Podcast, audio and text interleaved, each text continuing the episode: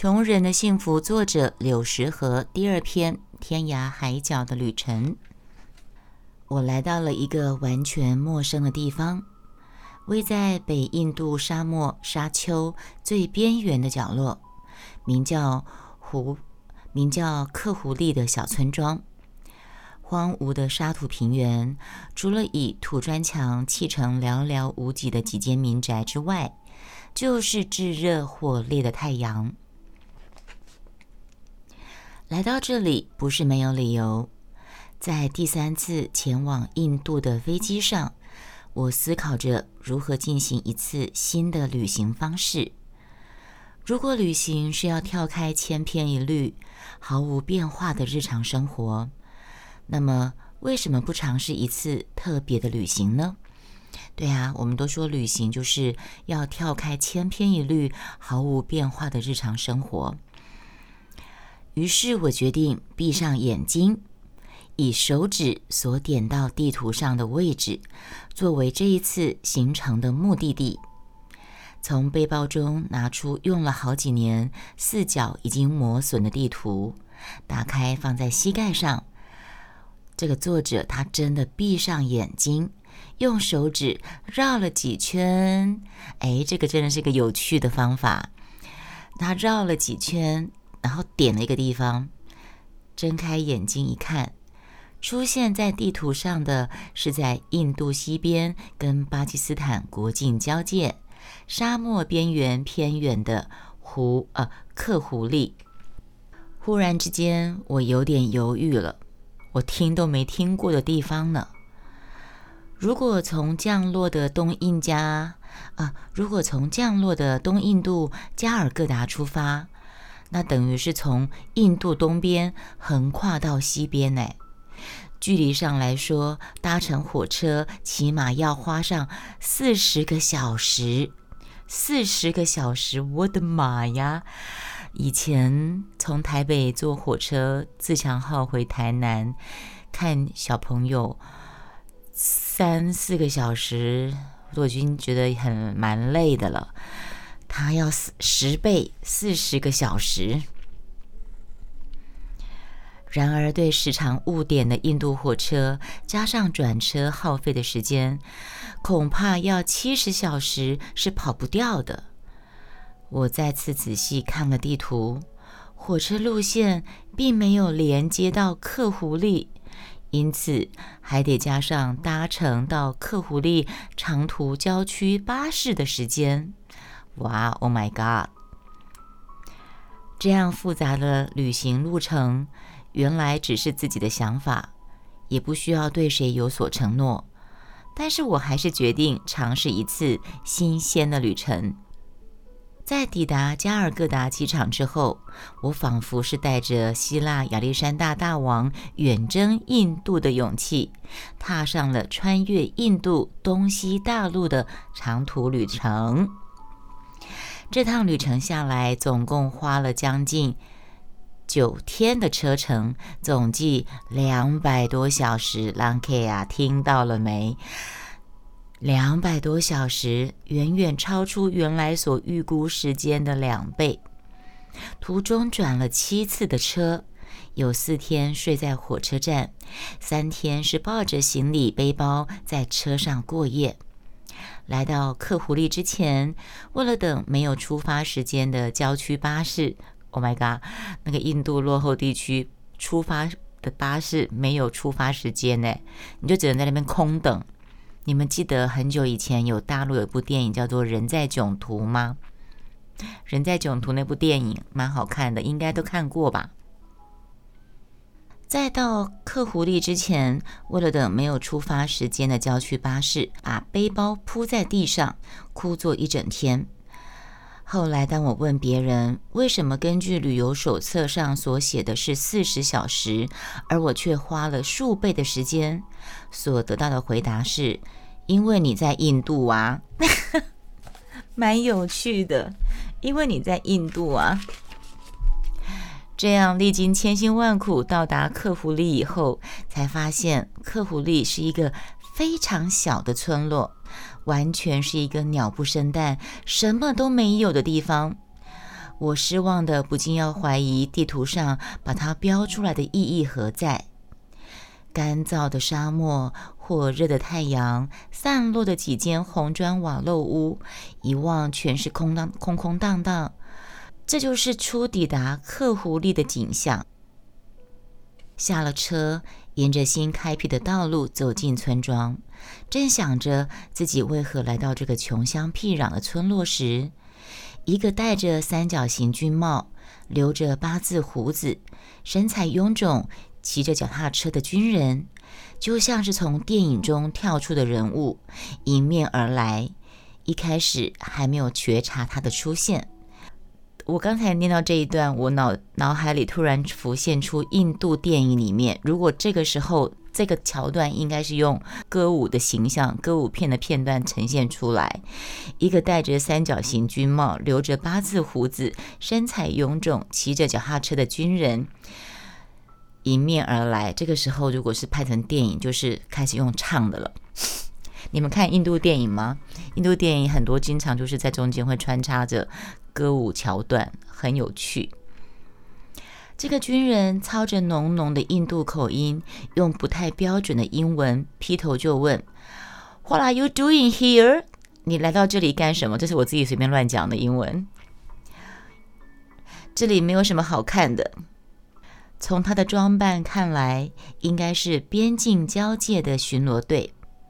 印度官僚气息重，如果不小心应对，很可能会招来麻烦。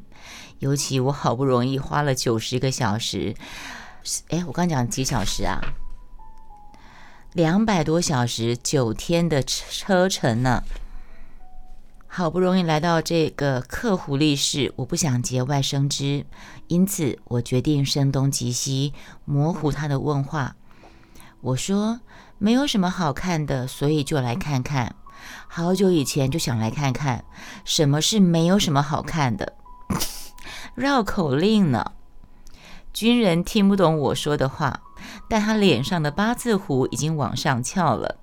Nothing to see, so I come to see see. Long time no see, so I want to see how to see see.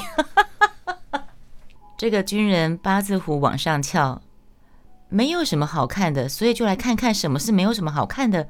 你是不是吃错药了？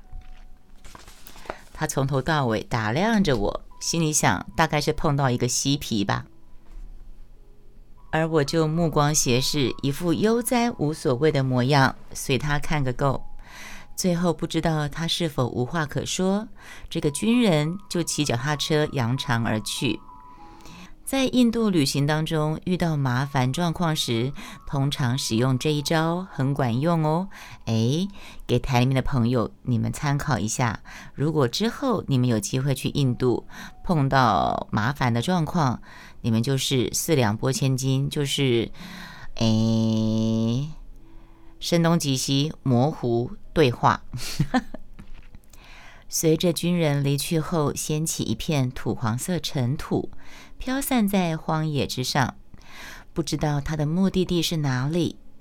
远处应该还有别的村庄或处所吧。我视线随着那个离去的身影凝视着，那个旋转移动的脚踏车，仿佛电影中慢动作的影像，渐渐地抽离到远方，直到变成小黑点，消失在沙漠的一端。谢谢 Mary S。意外的发现，村里居然有一间旅馆。狐狸嘎仔不用再睡路边了。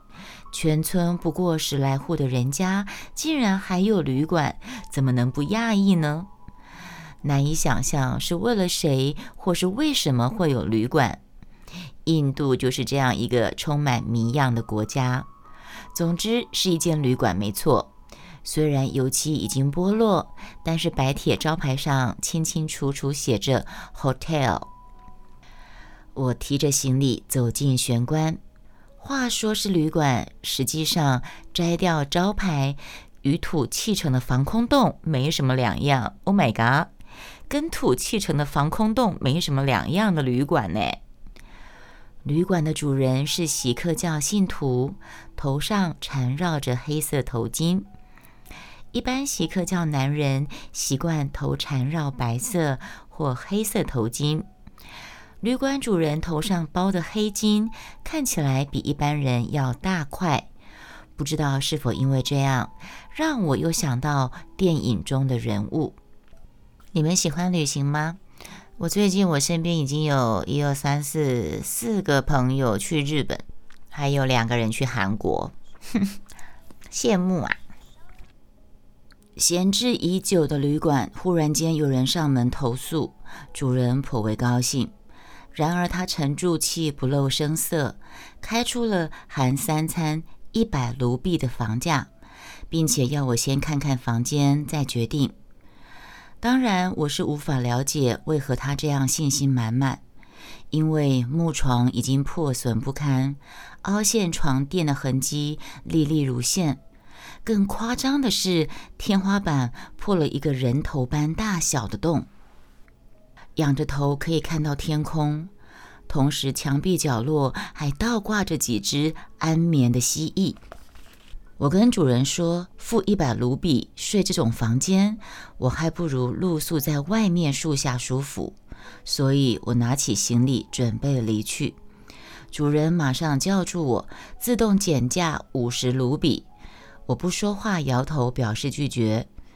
终于，主人忍不住地说：“好吧，既然你已经进到我家，就是我的朋友。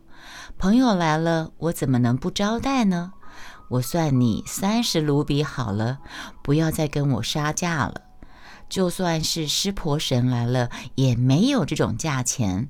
湿婆神好像是他们印度的一个信仰，他们都信仰湿婆神。你们听到了吗？印度他开价一百卢比，后来他讲三十卢比就可以了。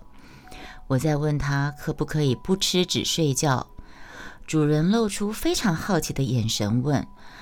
不吃，那你吃什么呢？我伸出双臂，我说：风啦，沙石啦，阳光啦，蜥蜴啦，把我能想到的单字全都搬出来。主人听了我的话，从脸上表情看得出，他心里想着：哎呀，难不成真的是一个嬉皮？难怪流浪到这里来了。打算多收点钱，他也没辙。在主人摇晃头巾来回几次之后，终于达成协议。来，猜猜看，终于达成协议。你们猜最后只付多少的房钱？付钱之前，我特别声明：如果晚上下雨，雨水漏到屋内，我一分钱也不给。主人哈哈大笑，非常有自信的回答：“No problem。”我们村庄五十年以来从来没有下过雨，我活到四十五岁还没有看过下雨是什么样子。所以，你们知道他付多少钱吗？就是这样，我住进这家旅馆，安顿好行李后，我从旅馆出来，远望在村落边境沙漠水平线上耸立着一棵高大的印度老榕树。那是这个村庄仅有的一棵树。我朝老树的方向慢慢走去，除了两三只长着赖皮癣、瘦弱的狗徘徊溜达在风沙中外呢，真的像军人所说的，这是一个什么都没有、荒凉的村落。但是我并不介意，因为谁说旅行一定要去看什么呢？所以，这个作者告诉自己：“谁说旅行一定要去看什么呢？我们之所以向往到一个陌生地方旅行，不是因为外面有什么吸引力，而是透过旅行的洗涤，让自我跟心灵更加的接近。抱着那样的心情，远眺一望无际、单调的景致，想着花费了好几天的车程。”来到这荒凉、荒漠凄凉的外地，如果停留不到一小时，掉头就走，也不会是令人难以置信的事。天空晴朗到看不到一片云。如果真的是五十年以来都没有下过雨的话，那怎么会有云的踪迹呢？但在这里，难道空无一物吗？不，一定会有什么的。走向老榕树的路上。靠着多年的旅行经验，已经敏锐地嗅觉出，隐藏在某处土房内的一家老少正屏息以待，观察着我的一举一动。来到了榕树前，暂时歇坐。忽然跑来两条狗，呜呜叫着讨食。其中一只索性就伏地不起，从口袋里掏出饼干，我整包丢向前方。狗儿仿佛是获得大地生命力的印度战士一样，快速地跳跃奔向前方抢食。接着出现在我眼前的是，自热气上扬的路上，雨雨漫步而来的老人。他那非常迟缓的脚步，让人感觉走出我面，让人感觉他走到我面前之前，生命都已经消耗殆尽。那个老人上身赤裸，腰间以碎布块缠绕遮住下身。走到我面前的老人，他问着：“他问什么呢？”后来他一百块的卢币，他只用只付了十五块钱，只付了十五块钱的卢币。走到我面前的老人问：“你是意大利人吗？”这个韩国作者柳柳石和说，旅行当中曾经被当作日本人、中国人，这倒是头一遭被认为是意大利人。这个老人家眼睛有问题吧？把韩国人认为中国人、日本人、台湾人都有可能，怎么是意大利人呢？意大利人黑头发哦，好吧，意大利人是黑头发，但是意大利人多帅啊！韩国人跟意大利人怎么会扯上关系呢？难，所以他说，倒是头一遭被认为是意大利人。在他眼里，我像是意大利人吧？世界上每个人都有自己的看法。然而，在地球偏僻一角，阿许晚晚上好。然而，在地球偏僻一角。被世人所遗忘的克胡利村庄是意大利人或是韩国人，其实并不重要。我仅是一个活在地球的人间而已。老人又问了第二次：“你是韩啊？你是意大利人吧？是吧？”我点点头。老人因为以为自己猜测对了，脸上露出得意的表情。我也只得暂时当意大利人。在老树下，老人用着英国殖民时代所学的蹩脚的英语，兴致勃勃地说着他所知道的意大利。老人用英国殖民时代，印呃印度有被英国殖民过，兴致勃勃地说着他所知道的意大利。可能在几年以前，有个意大利的青年曾经像我一样路过这个村庄的样子，但是老人并没有如我所想象中说出罗马、威尼斯等地名，而是胡胡乱掺杂着巴黎、东京等其他地名。刚开始我以为他在说美国，但一会儿又说到澳洲，在他心目中。外面的世界仿佛都集中在意大利一国之下。说着说着，老人忽然问我有没有带付旅馆的钱，因为他看到我从旅馆走出来。我说付旅馆的那一点钱不成问题。然而老人正经八百对我说：“我看你身上根本没有一分钱。”他说，在印度有超过百万身无分文、到处乞食的流浪汉，而我就像是那一群人一样。我再次的跟老人表示，确实有带着旅费。他说：“那么你拿出五卢币来证明给我看看。”一方面，他又强调自己不是乞丐，是印度教的修行者。实在是老人说话口气让我觉得很有趣，因此。我就拿出了五卢币纸钞给他看，接着老人非常认真的用英语告诉我：现在村里面的人都认为我是穷光蛋、流浪汉，因此为了告诉大家我不是一个来白吃白喝的乞丐，他要把这五卢币带回村里，向所有人宣誓。说完，老人将钱放进沾满污垢的腰带，转身便往村庄走去。太有趣了吧！这个老人是不是来骗钱的呀？途中，他发现了刚刚狗吃剩下的饼干，拾起来仔细端倪翻找，回头看了看我，然后把纸袋折得整整齐齐，也一并收到腰带里去了。老人走了以后，出现了一群妇女跟孩童。妇女头上都顶着水壶，可能是去打水途中。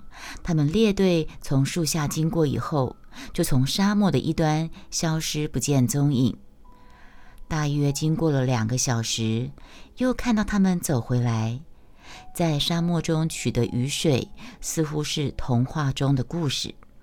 然而，这群头顶上顶着水壶、以鲜艳纱丽披为全身的妇女，就这样在沙漠之中倏然消失，又忽然出现。在这之间，又来了两个男人搭讪，问起我的家庭状况、收入有多少、脚上穿的皮鞋多少钱，还有没有多余不要的东西。以及刚刚那个饼干袋是不是我吃完丢掉的问题等等，才打道回府。太阳渐渐西沉，围绕在周围叽叽喳喳的山羊鸡群都回笼了。然而爬虫类依然来回横行，风儿静悄悄。此时的我，由于长途跋涉的疲惫，便倚靠在老树干下休息。眼前沙漠水平线上已染上一片鲜红的夕阳余晖，天空里将要升起第一颗绽放的星星。身在此景色之中，我终于体会到平常我们所形容的星光绽放、星光绽放的景象。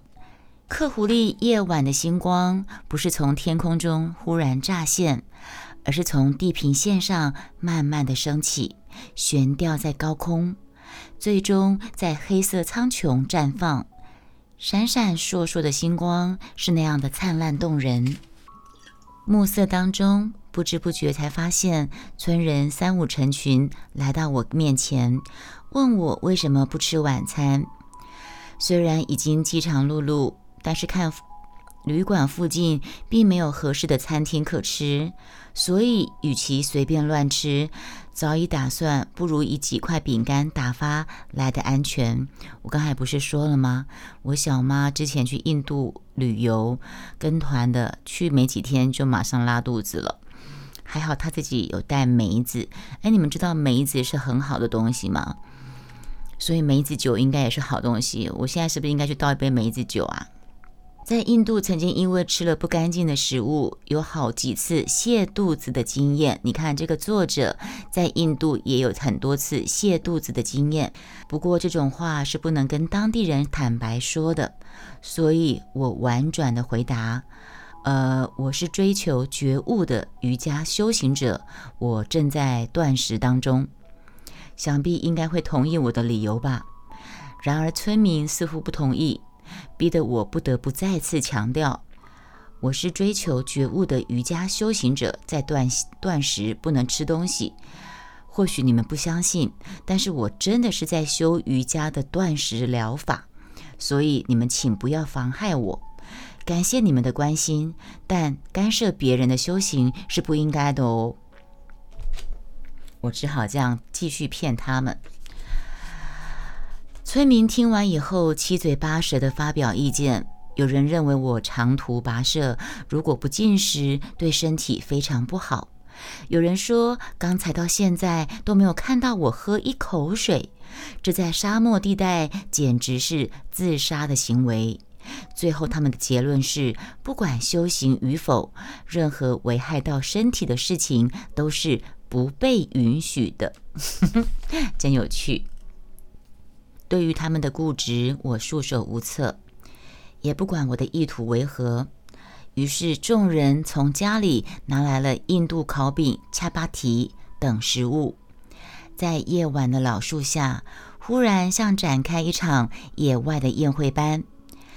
在我看来，村里的生活也不见得宽裕，可是他们对一个陌生的外地人，他们毫不吝啬地表现出友善的关怀。当然，我所谓的断食谎言也不攻自破，吃的比平常更多，心灵的宝石不知道远超过多少倍填饱了肚子。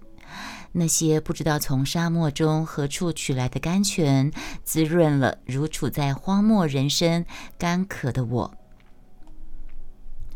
夜深人散，而我也回到旅馆房间，看着背包留下明显被翻动的痕迹，想到我不在的时候，裹着大头巾的主人趁机进来东翻西找，闻着味道的模样，我不禁会心一笑。啊，他不在的时候，旅馆的房旅馆的老板去他的包裹东翻西找。躺在破旧床上，我从天花板，我从天花板破绽露出的洞口望着天空，笼罩在浩瀚宇宙银河之下的克弗利老榕树，还有拿走五卢比的老人，影像历历在现。身无分文，但心灵富足，善良的朋友，一群善良的朋友。流星快速地闪过土房上空。人活在这个世上，不就像是星星在天涯海角进行漫长程的旅行吗？此时住在睡前还可以仰望到天际星河的旅馆，我已经是非常心满意足了。以上就是今天的老文青的怀旧电台节目，我们下次再见，拜拜。